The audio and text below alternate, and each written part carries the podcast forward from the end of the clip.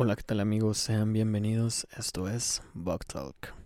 Amigos, bienvenidos una semana más a este podcast del inexpertismo Bug Talk. Mi nombre es Juan, no salgo, como prefieras.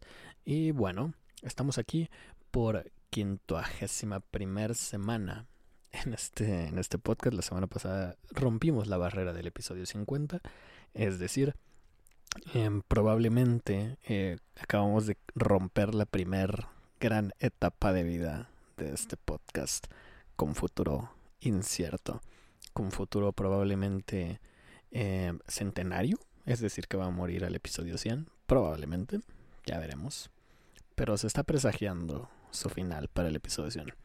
Pero todavía nos quedan 49 episodios contando este para llegar a ese presagiado o no presagiado final. en fin. Eh, espero estén muy bien. Quiero iniciar este, este episodio preguntándole cómo están. Espero estén muy bien.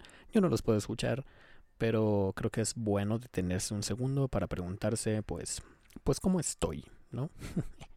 qué hippie, qué optimista suena eso. Y no, no quiero sonar como, como gurú de la positividad ni nada. Aunque sé que en ocasiones puede parecer que sí, pero en absoluto, amigos. Solo espero que estén muy bien. Espero estén, estén sobrellevando esta aún pandemia, aunque ya no se sienta del todo como una más que en algunas cosas, em, de buena forma, ¿no? Espero estén bien de salud, su familia todo en orden, y espero ya hayan disfrutado de la buena película que fue el Justice League Snyder Cut. Si no la han visto, vayan a ver de manera legal. Si pueden, eh, compartan su renta con algún amigo. buena película. Muy buena película. Les debo mi opinión al respecto de esa película.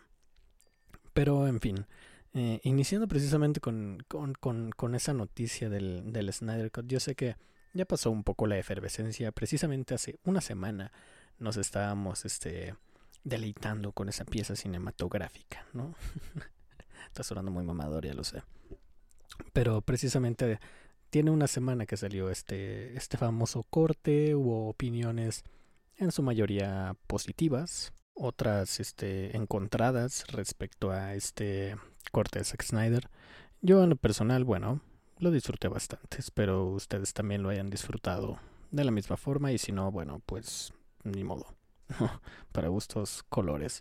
En fin, se empezaron a armar diversas este, reacciones, especulaciones alrededor de todo este corte de Zack Snyder, acerca de la Liga de la Justicia, acerca del buen recibimiento que que tuvo o que está teniendo en, general y de cómo seguramente Zack Snyder debe estar cagándose de risa en este momento, ¿no? En, frente a...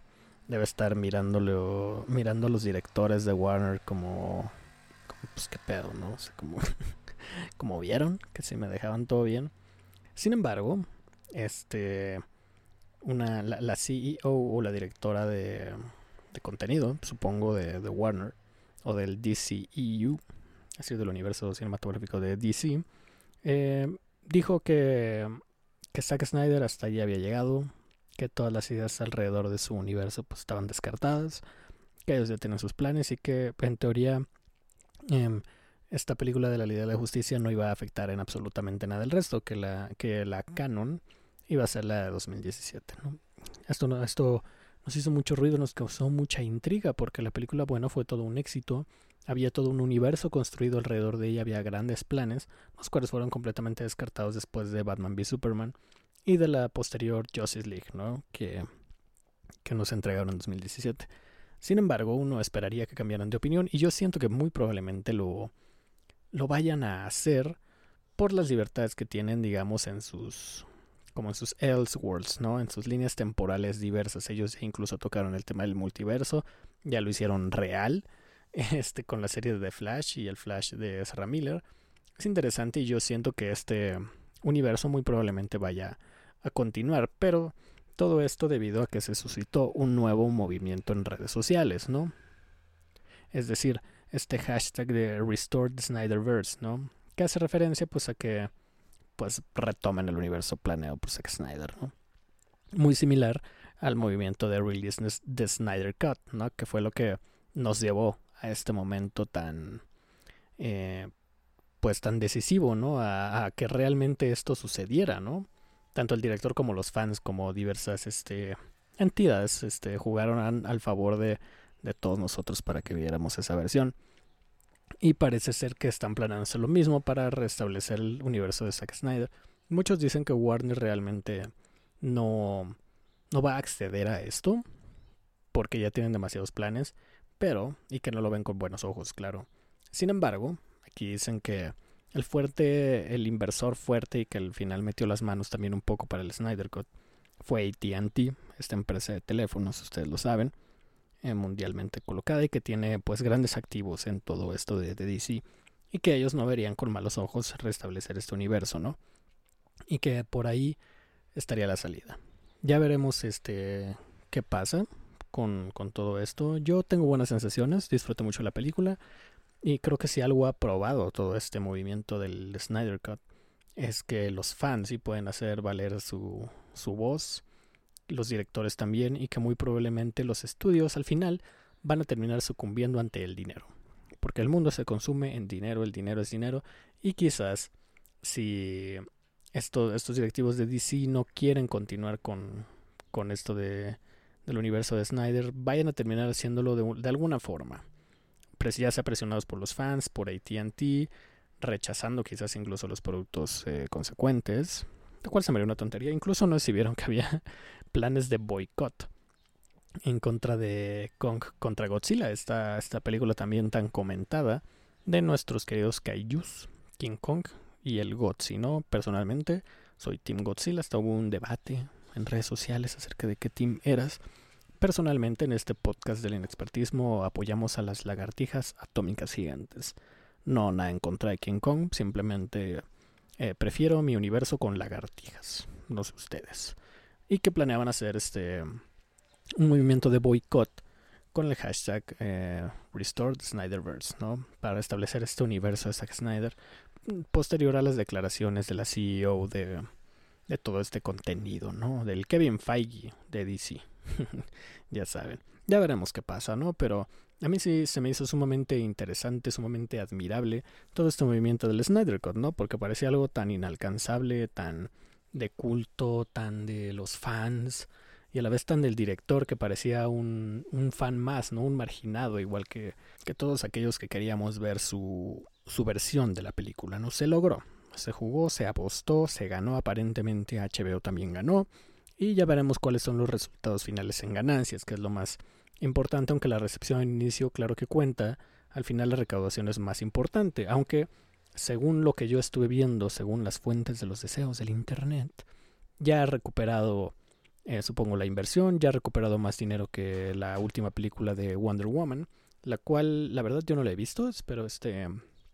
Em, dicen que está ahí más o menos, que la primera está mejor, y que hay algunas cosas por las cuales como que muchos no quedaron satisfechos, ¿no? Que está como, eh, ¿saben? Que está como bien, pero a secas. Pero bueno, ya, ya veremos qué, qué pasa. Todos estamos muy preocupados por Henry Cavill. Todos estamos muy preocupados por Henry Cavill. Queremos más, queremos abrazarlo. queremos abrazarlo para saber este que, que le está bien, que nuestro querido Superman está muy bien, ¿no? Hay un debate ahí acerca de qué tan buen Superman o no es, ¿no? Eh, personalmente yo quisiera que él continuara igual que Ben Affleck. Ben Affleck es el mejor Batman que ha habido, pero ustedes no me no lo entenderían. ya veremos qué sucede con todo esto.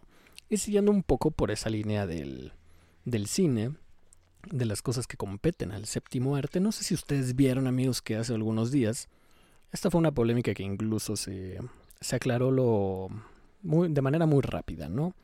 Eh, no sé si vieron ustedes algunos artículos amarillistas sobre algunas modificaciones a la ley de, de, proyección de películas en México, ¿no? estas notas que decían, eh, en México ahora solo se podrán disfrutar las películas en su idioma original subtituladas, ¿no? Que ahora únicamente iba a haber películas subtituladas y únicamente proyectadas en su idioma original, ¿no? Incluso ponían como la ley de cómo estaba modificado y bla, bla, bla, que esto para dar, digamos, este, o ampliar el acceso a las personas con debilidad visual, ¿no? O, o auditiva, mm, auditiva más bien, ¿no? Sería. bueno, a ayudar a las personas con discapacidad a hacer este, pues más inclusivo todo este espacio. Y que la cultura llegase ahí, que se conservara también el material de origen, bla, bla, bla, bla, bla, bla, ¿no? El punto es que el internet ardió porque dijeron adiós a las películas dobladas, el doblaje en México es muy bueno y están eliminando todo el doblaje en México, adiós, adiós, puro subtítulo, por supuesta inclusión y qué pasa con las personas que no pueden ver, eh, como si no existieran las películas con audio descriptivo, pero está bien amigos, está bien, yo sé que no es su culpa y probablemente tú también te hayas dejado llevar por esto. Y a final de cuentas esto se esclareció y si no, y si no lo viste, pues aquí te lo cuento, ¿no? Para eso está este, este podcast tan aclarador de dudas que siempre los invita, amigos, a averiguar un poco más. Utilicen esta, esta valiosa herramienta que es el, el Internet para no dejarse llevar por esta clase de cosas. Yo siempre se los he dicho, amigos, yo siempre se los he dicho. Em, aparentemente, eh, esta ley siempre ha estado redactada de la misma manera, ¿no? Y esto está completamente sacado de contexto en estas notas. La ley siempre ha sido la misma, siempre se ha establecido igual. Y digamos que lo que pasó es que sí, que se iba a obligar a que estas películas llegaran en su idioma original o que estuvieran en todo caso subtituladas, incluyendo las películas infantiles, ¿no? Que estas iban a, iban a seguir siendo, siendo dobladas, pero que iban a contar con subtítulos, ¿no? Ok, vamos por partes, ¿no? El chiste es que realmente, eh, uno, esta ley siempre ha existido, y dos, la modificación fue para que tuvieran obligatoriamente subtítulos. Ojo, esto, esto significa que todas las veces que yo vaya al cine tenga que verla en su idioma original, que no va a existir el doblaje y que en caso de existirlo eh, me vaya a tener que tragar los subtítulos. No, amigos, no. Igual que las, igual que las este, salas y, y funciones con audio descriptivo y, y entre otras para personas con discapacidades, ya sea visual o, auditiva en este caso, este, hay funciones especiales. Se obliga, claro, a, que haya estas, estas funciones y en todo caso supongo que pues si son dobladas y tienen subtítulos pues podemos ignorarlos, ¿no? No, no pasa nada.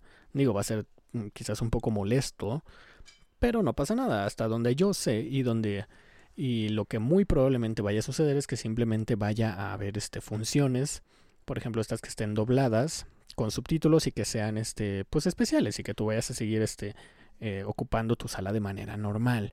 Y no, no va a desaparecer el doblaje, amigos. No, claro que no. Para esto salió este el aparentemente representante o presidente de cultura o secretario de cultura, no sé, que según yo es diputado, Sergio Mayer, ¿no? Este sujeto que solía desvestirse pero que ahora es diputado, que también es actor, ¿no? Ojo, muchos, mucho se juzga a Sergio Mayer, pero realmente el sujeto, eh, por las veces que he visto como o que he buscado acerca de qué ha hecho, el sujeto mm, no ha hecho tan mal su trabajo, lo cual es sumamente extraño y, y hace que la vara esté sumamente baja. Pero qué no diría, ¿no? Incluso Sergio Mayer este, es este diputado de mi localidad, eh, lo cual es sumamente curioso. Y vaya que ha hecho algunas cosas por aquí, amigos. Y miren que yo no, o sea, a mí no me interesa Sergio Mayer nada. Qué bueno que el sujeto haga su trabajo, pero me parece sumamente curioso, como diría el señor del, del bigote. Pero no, amigos, no va a desaparecer el doblaje. Dejen de, eh, dejen de dejarse llevar por estas notas tan amarillistas, tan escandalosas, normal, tan sacadas de contexto. Siempre, siempre busquen un poco más. Es como lo de Pepe Lepú, amigos, en serio. Es como lo de Pepe Lepú. Búsquenle, búsquenle. No, no, no pasan. Es más, normalmente hasta cuando abren las notas ahí, leanlas completas. Yo sé que es muy fácil dejarse llevar, pero, pero ojo, amigos. Vayamos, vayamos con calma. No se precipiten. Yo sé que el mundo es cruel, pero en absoluto pasaría algo como eso. O sea, de por sí, el doblaje ni siquiera es caro, o sea, es muy mal pagado hasta, donde yo sé. Este, y hay como 10 artistas de doblaje.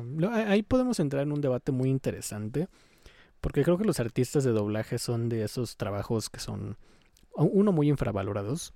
Eh, en algún sentido, infravalorados en el sentido de la industria en sí, ¿no? Hay doblajes muy buenos y todos coincidimos en que hay doblajes excelentes, ¿no? Como, como el propio caso de Shrek, como, no sé, el doblaje de Dragon Ball, como el doblaje de Los Simpsons, que ese no estoy muy seguro si se ha hecho aquí, pero es latinoamericano a final de cuentas. Eh, hay, doblajes muy buenos, ¿no? como los doblajes, no sé, de la era de hielo, el propio doblaje de Bob Esponja en las primeras temporadas.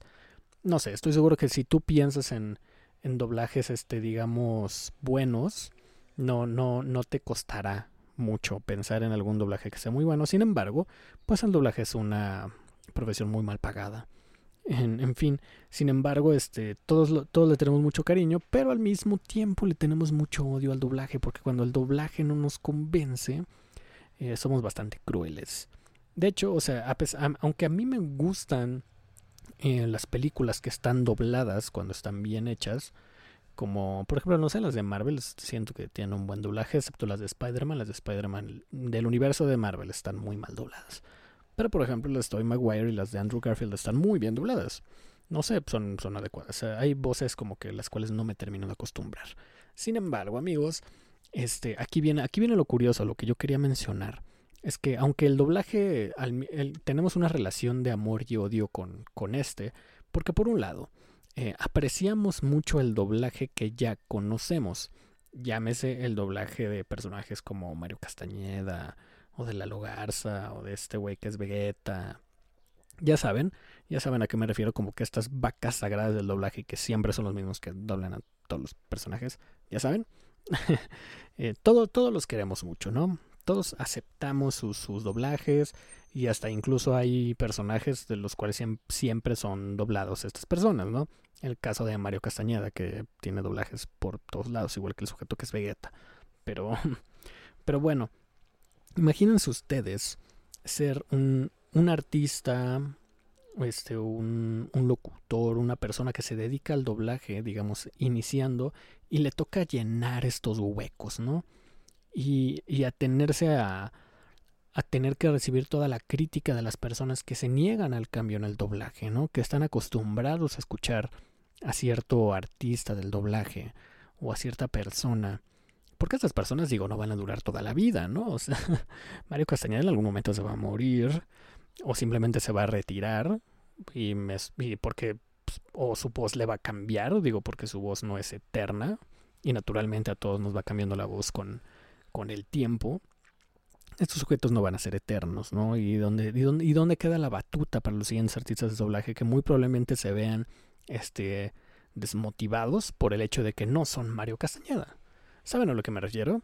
Es decir, el doblaje, por eso digo que tenemos una relación de amor y odio, porque el sujeto que le toque llenar el hueco que deja Mario Castañeda, del, del cual seguramente van a tratar de encontrar una persona cuya voz sea lo más similar posible, este, junto con todos los demás personajes que él hace y todos sus amigos, ya saben a lo que me refiero, este, quién sabe qué va a pasar con esa próxima generación, ¿no? Próxima generación que vayamos a escuchar y que vayamos a estar teniendo en las en las pantallas, ¿no? Amamos el doblaje. Nos gusta cuando hay buena dirección del doblaje, cuando hay un buen casting de doblaje. Sin embargo, como siempre, estamos muy negados al cambio. Y al mismo tiempo lo, lo matamos al rechazar esta, a estos nuevos artistas del doblaje, ¿no? Quién sabe, digo, yo sé que hay personajes muy icónicos, personajes que no podemos Em, imaginar con otras voces, como es el caso de Goku, o como pasó en su momento con, con los Simpsons, cuando cambiaron las voces de los Simpsons. Eh, por mencionar algunos, ¿no? Cuando sucedió toda esta huelga de los artistas de doblaje, voy a tratar de revisar un poquito más ese tema de la huelga porque se me hace un tema muy interesante. Cuando el doblaje se paralizó por completo, precisamente por esta onda de los malos sueldos o salarios, no sé, salarios, si no me equivoco. Pero ya veremos cuál, cuál es el futuro del doblaje. Amigos, va a seguir existiendo el doblaje. Creo que ni siquiera consideraba hacer este hincapié en que esto del doblaje va a seguir existiendo porque fue, realmente fue algo que se aclaró muy rápido. Porque aparentemente dijeron, wow, wow, wow, mira, la gente es lerda, tenemos que aclararle las cosas como siempre y no están leyendo como siempre. Ya saben, ¿no? Eso no es su culpa, amigos. Todos sabemos que es culpa del sistema capitalista opresor. Pero bueno, eh, hablando de sistemas capitalistas opresores, el siguiente tema al que quiero entrar y otro de los temas, digamos, más em, importantes o impactantes que han estado sonando, pero que realmente es un tema que siempre ha estado ahí y el mundo termina ignorándolo, o bueno, y por el mundo me refiero a aquellos que se tienen que ser responsables de atender este problema, claro que sí, ¿no? La UNAM, amigos, la Universidad Nacional Autónoma de México, la, una de las universidades más importantes de toda Latinoamérica, eh, la, mayor institución educativa en, México. Em, pero bueno, esta, esta, esta universidad, esta vaca sagrada, este péndulo, este pináculo de la cultura, ¿no? De la cual muchos se sienten orgullosos, forman parte, tal vez formaron parte, muy, muchos egresados de este lugar, eh, representantes de, tienen un equipo de fútbol que se les pasa robando el dinero y que nada más ocupa la imagen y las instalaciones de la universidad sin darles nada a cambio. Mm, ya saben a lo que me refiero. Goya, Goya. Seu. Eh, ¿Qué pasó con estos muchachos, no? Estos muchachos que desconocen la existencia del papel de baño en lo que vienen siendo sus, sus baños, pero que sí conocen los ceniceros de 15 mil y 20 mil pesos. ¿Qué pasa con estos muchachos, no? Eh, se desató todo un, todo un problema, todo un paro la universidad entró en paro, así como lo, bueno, diversas facultades, no la universidad en sí, diversas facultades, alrededor de 20 facultades, ignoro si son todas, probablemente no, eh, incluidas la, bueno, ahorita entra eso de la facultad de Derecho, que se hizo medio viral, al menos en mi algoritmo, y porque tengo varios amigos, eh, pues que son o fueron estudiantes de la universidad, este acerca de cómo siempre los de derecho son los que se abren igual que los de ingeniería, ¿no? Eh, por no tener conciencia social aparentemente, eh, puso un post o hicieron un post a ese sujeto diciendo que si la Universidad de Derecho se detiene, el país se detiene, el país entero, la universidad prácticamente deja de existir porque son el pilar de la, de la educación y el pilar de la universidad, algo así decía. Sé que utilizó esta palabra pilar, que son el pilar y que... Pues, eso, eso es una ridiculez todo esto que dijo esta persona, pero todos sabemos que las personas que estudian derecho son inmamables, normalmente, ¿no? Caen mal. Yo creo que hasta entre ellos se han de caer muy mal. Estos, este, esta palabra, paladines de la justicia, chingate esa, güey, ¿de dónde sacan tanta mamada estos güeyes? Digo, yo sé que a uno le gusta ser mamador, ¿no? Pero paladín de la justicia, chinga tu madre, güey. Pero, en fin, yo lo primero que me, porque he escuchado por, por fuentes cercanas, eh, decir algún estudiante, que, que la universidad, bueno, que alguna algunas facultades habían entrado en paro. Yo dije, primero pensé, ¿cómo chingados haces un paro cuando estás en modalidad en línea, no? Y es un bueno, simplemente no dan clase o no toman clase, supongo, por, por Zoom o por Google Meet o por donde sea que estén tomando clases, ¿no? Esto se me, se me haría ridículo de alguna manera por parte, si fueran los estudiantes, ¿no?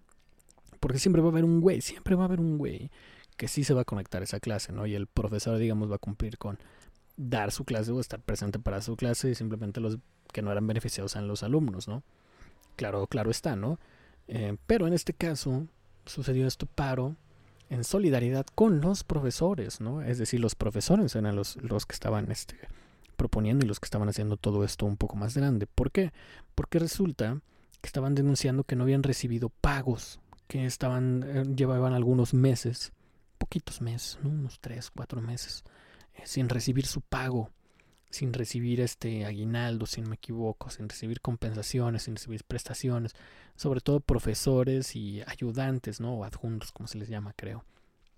Entonces, y que, y que algunos habían recibido pagos de hasta por dos pesos, es decir, hacer un cheque de dos pesos. Imagínense ustedes trabajar arduamente durante semanas, durante semestres, y recibir un pago de dos pesos.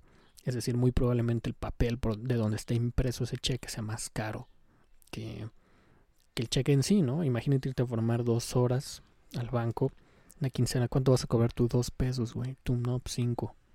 ¿Qué eres profesor, güey? Mm, ¿De dónde? De la UNAM, no puede ser, ¿no? Ay, no, Lupe.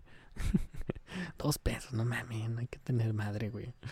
Y este, total, se hizo un alboroto por, por esta falta de pago eh, los alumnos se pusieron del lado de los profesores, como buenos alumnos que son, como buenos paladines de la justicia, en el caso de los estudiantes de derecho. Si eres estudiante de derecho, pues bueno, paladín de la justicia, no mames, güey.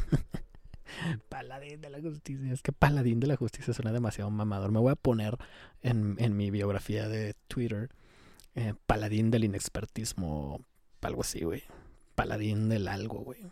¿Tú de, ¿Tú de qué eres, Paladín? Tú que estás escuchando esto, eh, ¿cómo, cómo, cómo, cómo, lo, ¿cómo lo adaptarías? Por ejemplo, Quizás en mi caso podría decir, este, no sé, paladín de la comunicación, quizás, paladín, eh, sí, paladín, paladín musical, quizás, paladín, paladín de la fotografía, tal vez, paladín de la locución,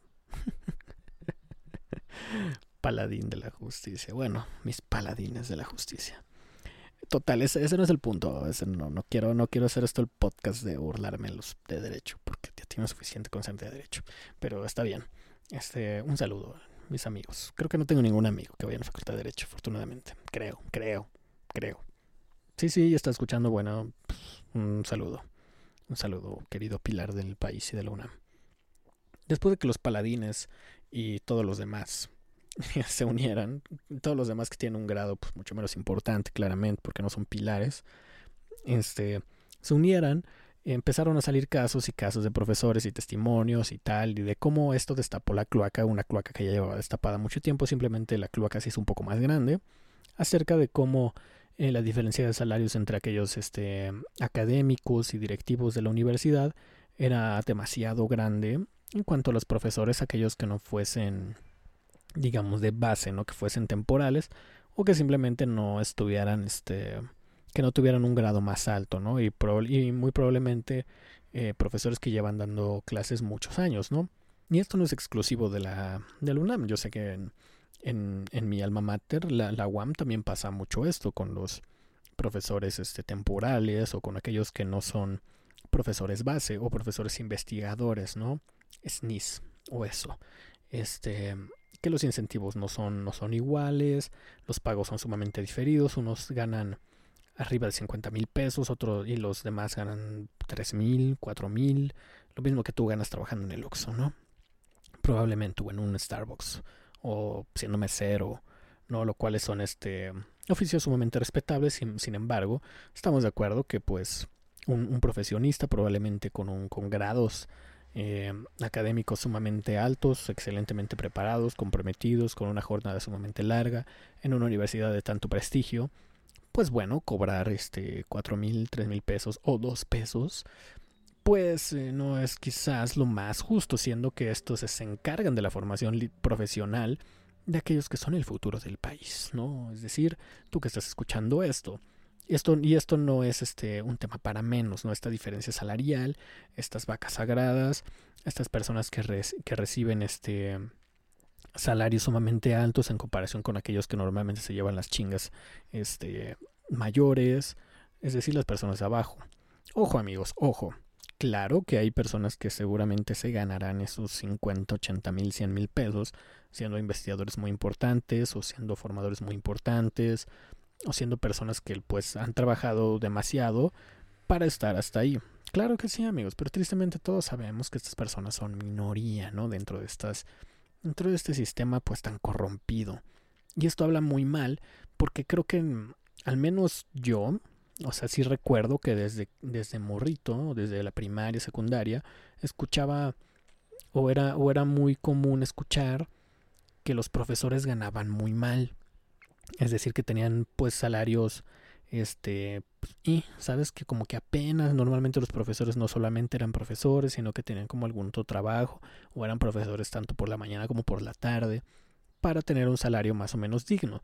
Yo pensaba wow yo yo yo vi, yo veía como que la figura y sigo viendo la figura del profesor como algo vaya importante es decir algo relevante una persona que pues a mi entender o mi comprensión decía como pues los profesores deben ganar bien no digo trabajan mucho, eh, están en estancias de gobierno, quizás, ¿no? O sea, tienen una plaza fija, un sindicato y un sindicato de profesores, el cual en el caso de la educación básica pues será presidido por aquella, por aquel monstruo, ¿no?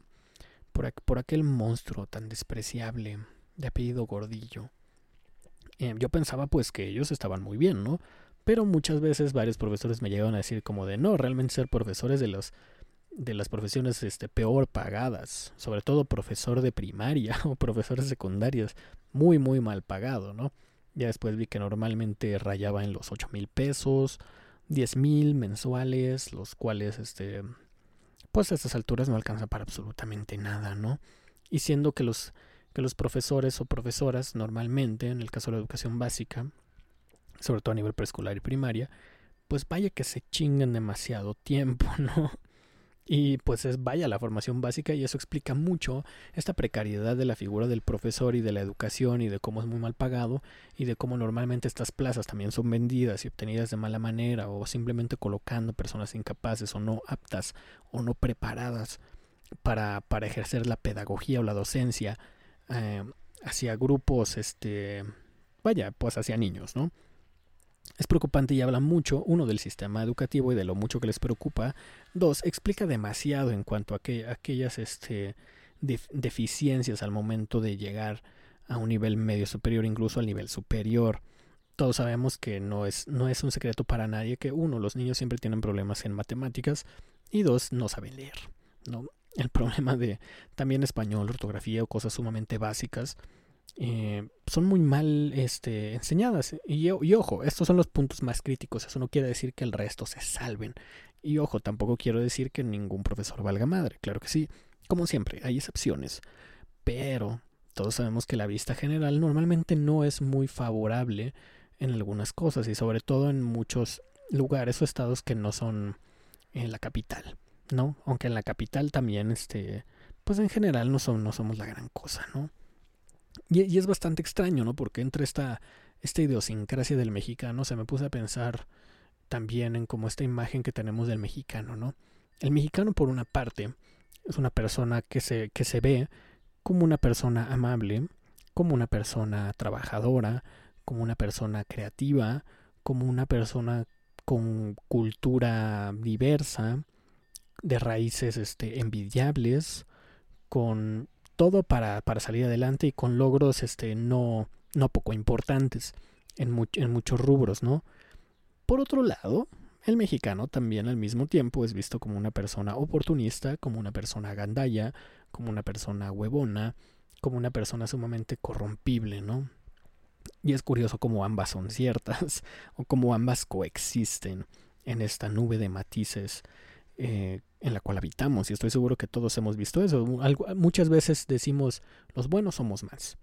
Los que trabajamos, los que somos honestos, somos más. Y siempre, muy probablemente te hayas encontrado o hayas recibido ayuda o hayas este, visto o presenciado o sido testigo de algún suceso, de alguna experiencia donde esta bondad o esta gratitud o esta honradez este, se, se haya hecho presente. Es muy probable.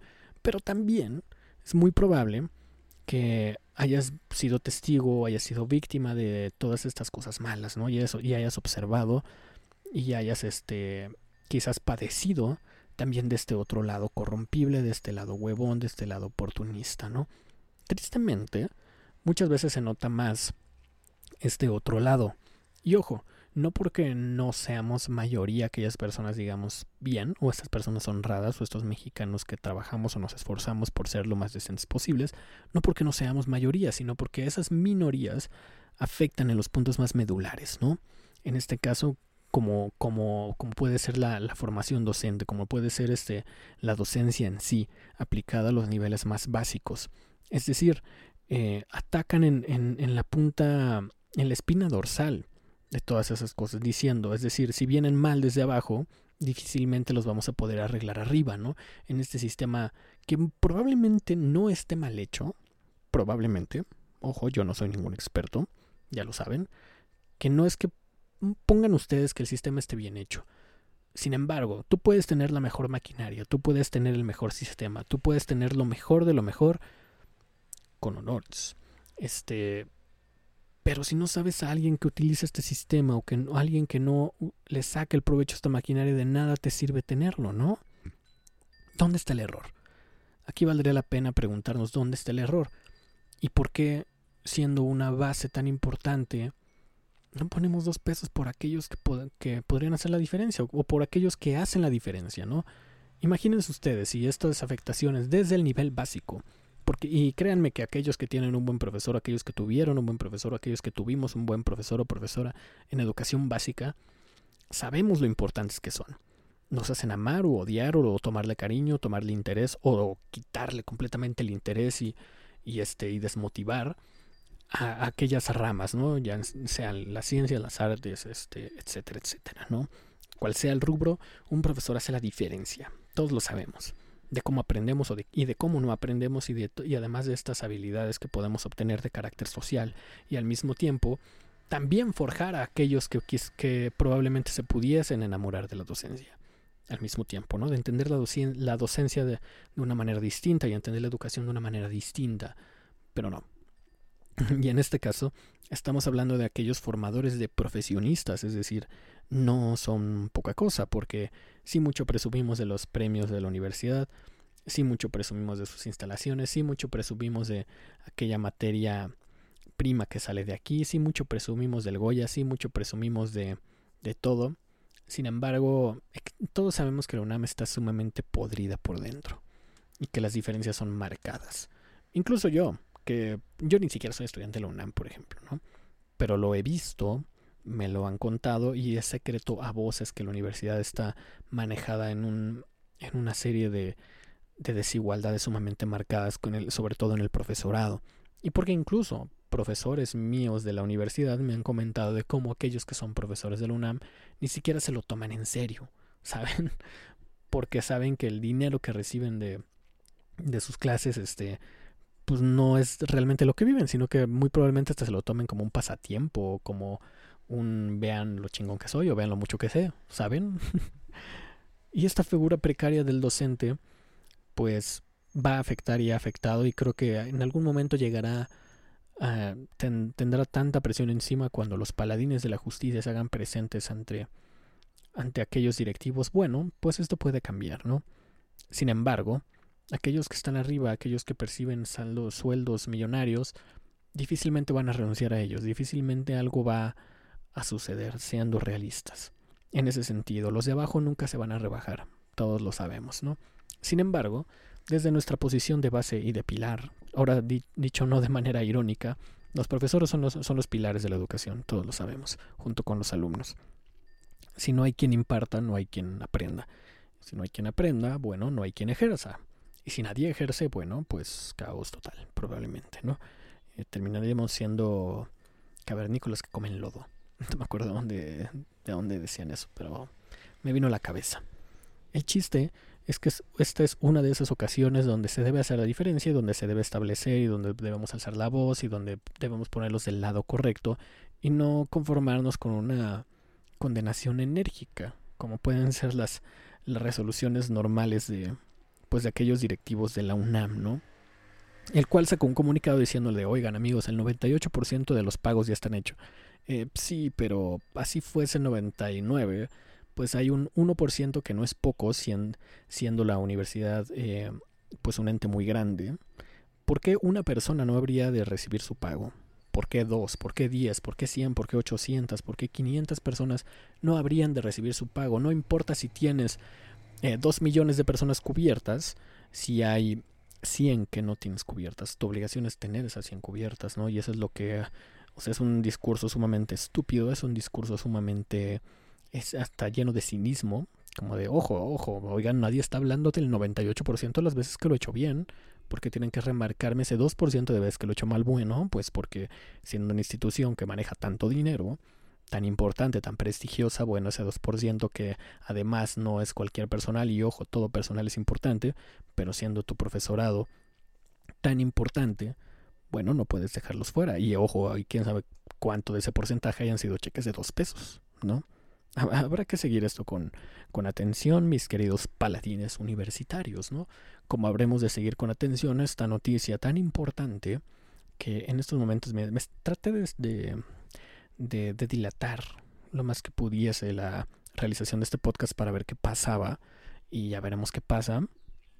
Porque ayer por la noche me encontré con un artículo que decía que Félix Salgado Macedonio, aquel villano, aquel villano violador, eh, candidato a la gobernatura de Guerrero, iba probablemente a ser suspendida su candidatura em, por, por parte del INE, junto con otros muchos este, candidatos y precandidatos ¿no? a diversas este, eh, localidades, alcaldías, gobernaturas incluso, em, por falta de... porque ustedes saben que el INE tiene que recibir un registro de gastos de precampaña, es decir, cuánto te gastaste, en qué te lo gastaste, como el SAT, ya saben, ¿no?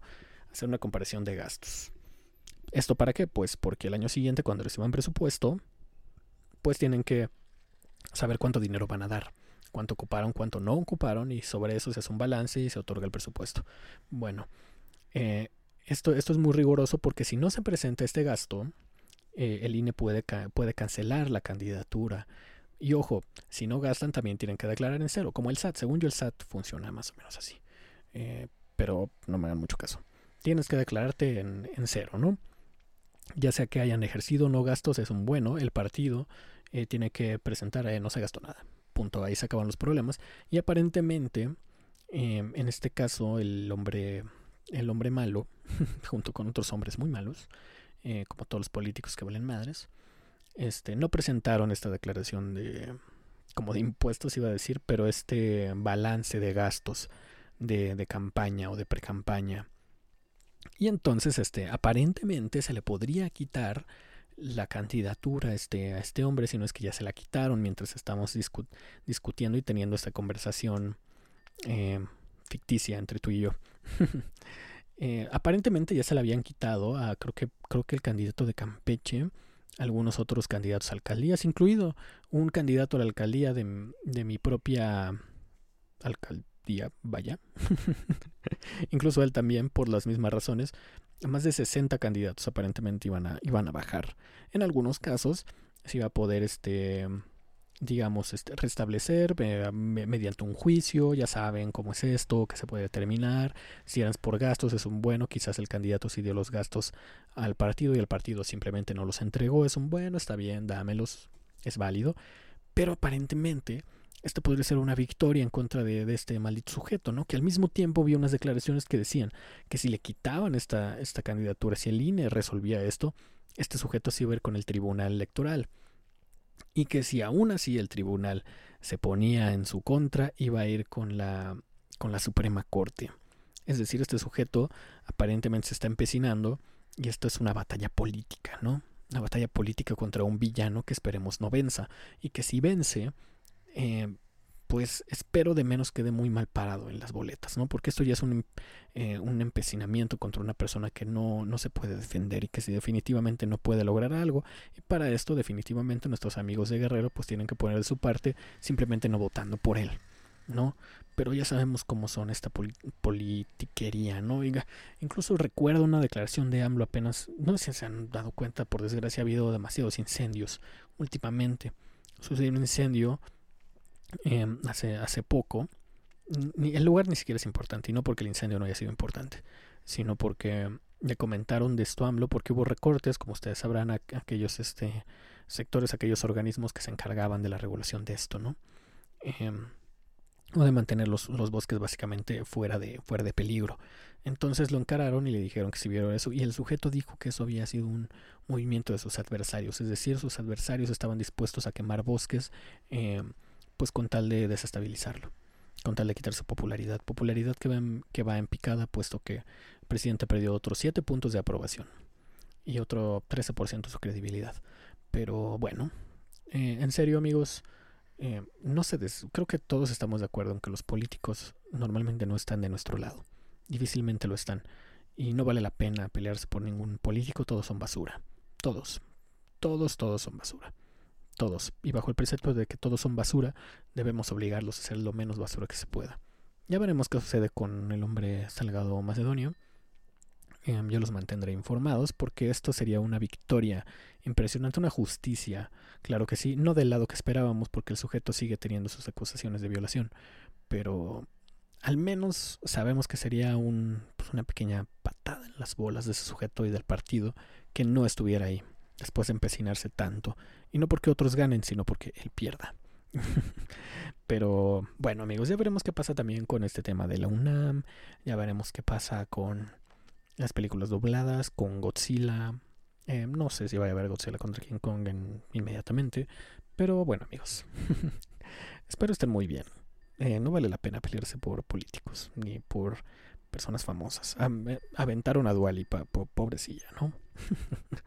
Dato inútil. Noticia completamente inútil. La, empujaron una fan. no empujen a sus artistas favoritos. En fin, amigos, eh, espero hayan disfrutado el, episodio de esta, esta semana, el episodio 51 de Talk.